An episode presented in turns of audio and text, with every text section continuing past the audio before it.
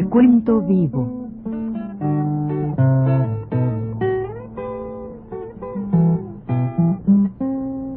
Mis décadas.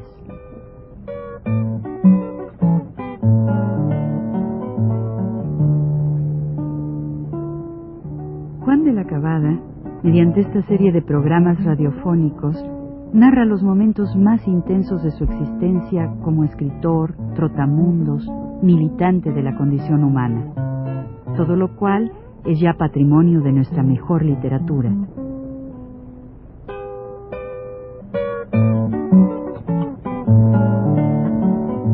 Con ustedes, Juan de la Cabada.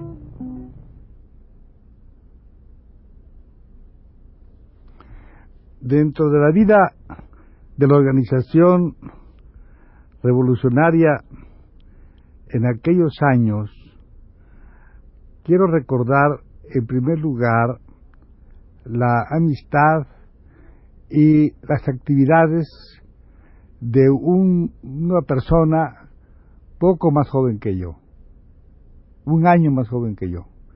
Este se llamaba Julio Antonio Mella, un muchacho, un joven estudiante de Derecho aquí en México, que había llegado al país allá por el año de 1926, precisamente en febrero de 1926. Antes de ingresar yo al Partido Comunista, él fue amigo mío. Yo conté ya una parte de, nuestras, conversaciones y las relaciones de amistad con él. Pues bien, Julio Antonio era una extraordinaria, una extraordinaria persona con una actividad fantástica. Creo que no sé si dije que era, pues, aparte de ser, es un colaborador, digamos, un redactor de, nuestro periódico El Machete, era miembro del Comité Central del Partido, era además, eh, trabajaba mucho, desde luego, como miembro distinguido de la Liga Antiimperialista de las Américas, donde también escribía. Era un estudiante brillante, con muchos amigos en, la, en la universidad. ella publicaba un periódico que se llamaba El Tren Blindado, periódico del cual, el cual colaboraban pues personas que viven aún como Carlos Zapata Vela, digamos, Muro Méndez, José Muro Méndez, em, este Moreno Sánchez ¿eh? y otras otras personas que todavía viven y son testimonios del su trabajo, del trabajo de este joven en la universidad. Aparte de eso, era dirigente, creador, digo, fundador de la, de la NERC, Asociación de Nuevos Revolucionarios Cubanos, claro, a semejanza de la organización formada, fundada por, por Martín su época. También ellos sacaban un periódico que se llamaba Cuba Libre y él era el director del periódico.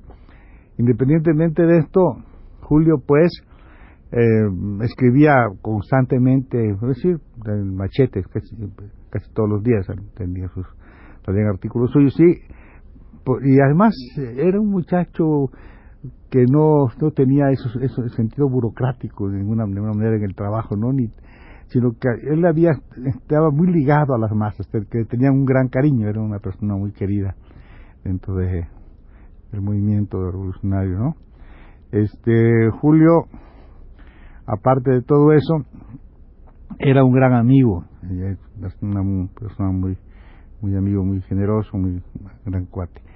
Le gustaba mucho el deporte, hacía sus, porque había sido remero en Cuba, ¿no? De hecho, y le gustaba, pues, todo, eh, andaba siempre, pues, viviendo una, una vida febril en, y con mucha y además con mucho desahogo pudiéramos decir no a pesar de todo no sin embargo era tanto el trabajo que tenía encima porque además daba clases de, sindicalismo a los obreros.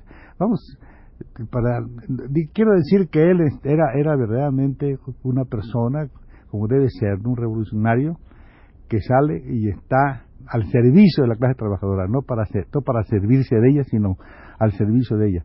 Era verdaderamente esto muy muy lo que, lo que debe ser en todo en toda en toda gente que trabaja para los, en, los en las organizaciones de este tipo verdad y pues eh, viví como dije que antes vivía por allá por la calle San Antonio Abad andaba hacía pegaba pegaba propaganda.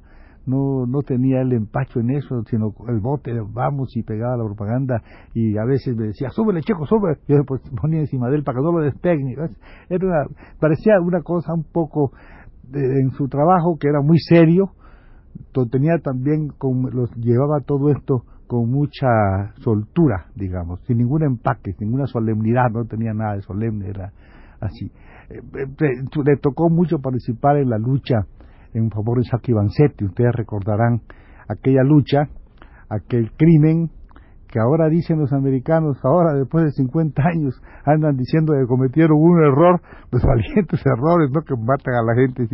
Pues eh, nosotros, bueno, Julio estuvo preso precisamente una vez estuvo preso en México, estuvo preso por participar en una manifestación de favor de Vanzetti.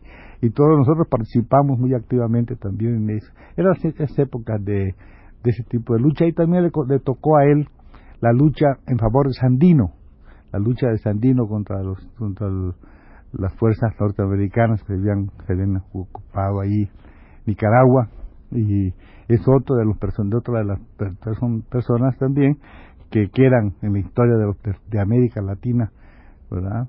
Para que un día también digan, vuelvan a decir, algún día dirán que Sandino tenía razón, pero por ahora tienen que los sandinistas los están fastidiando allá y todo. Ese es el problema, ¿no? Que generalmente ocurre en el mundo.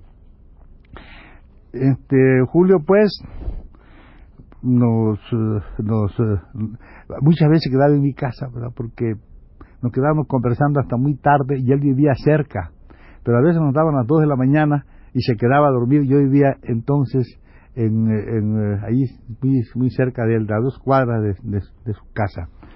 Y pues en una calle, si me acuerdo ahorita, se, Topacio se llama la calle, Topacio, muy cerca de la Viga, ahí en la calle Topacio, ahí por la Merced.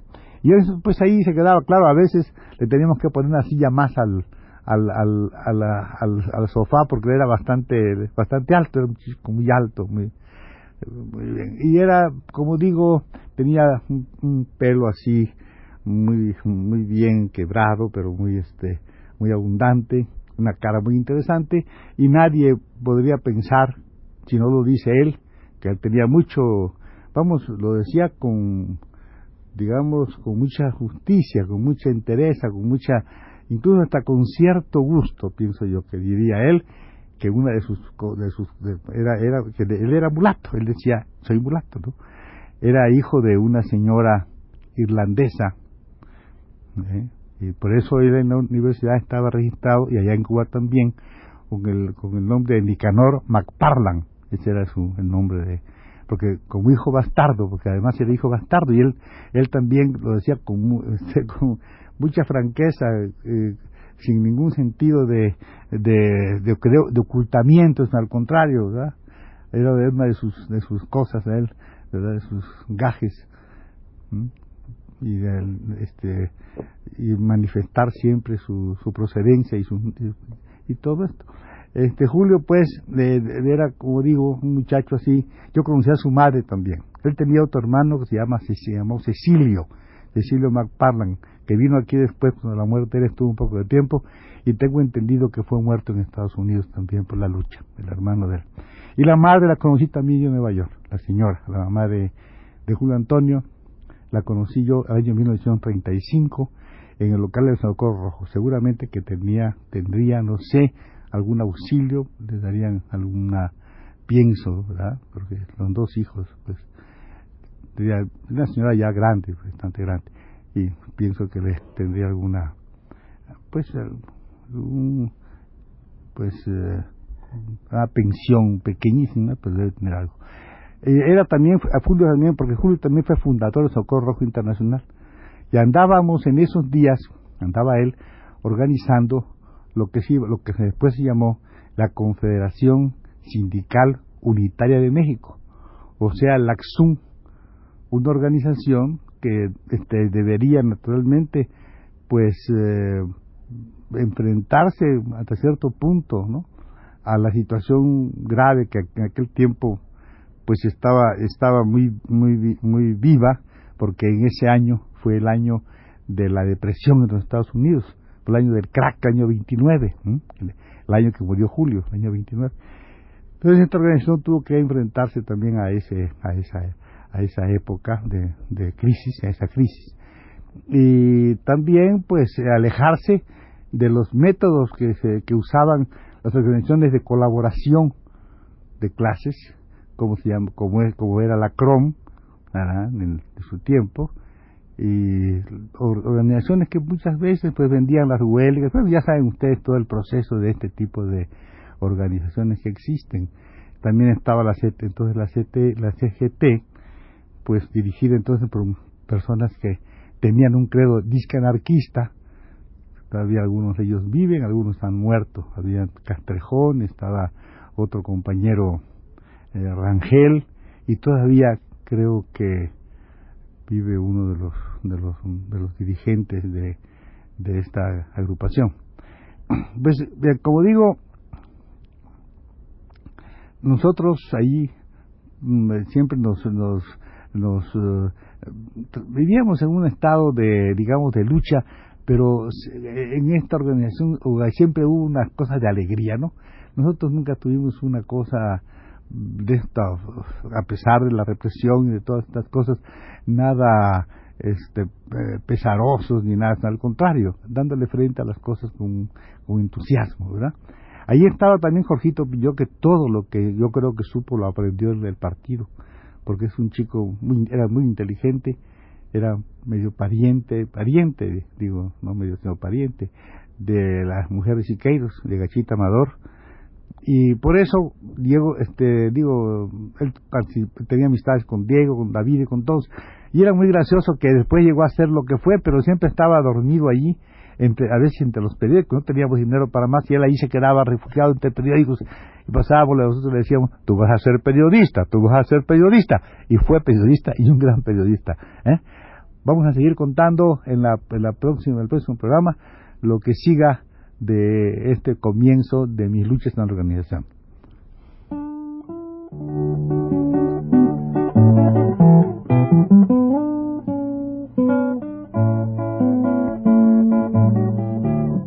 Radio Universidad presentó Recuento Vivo.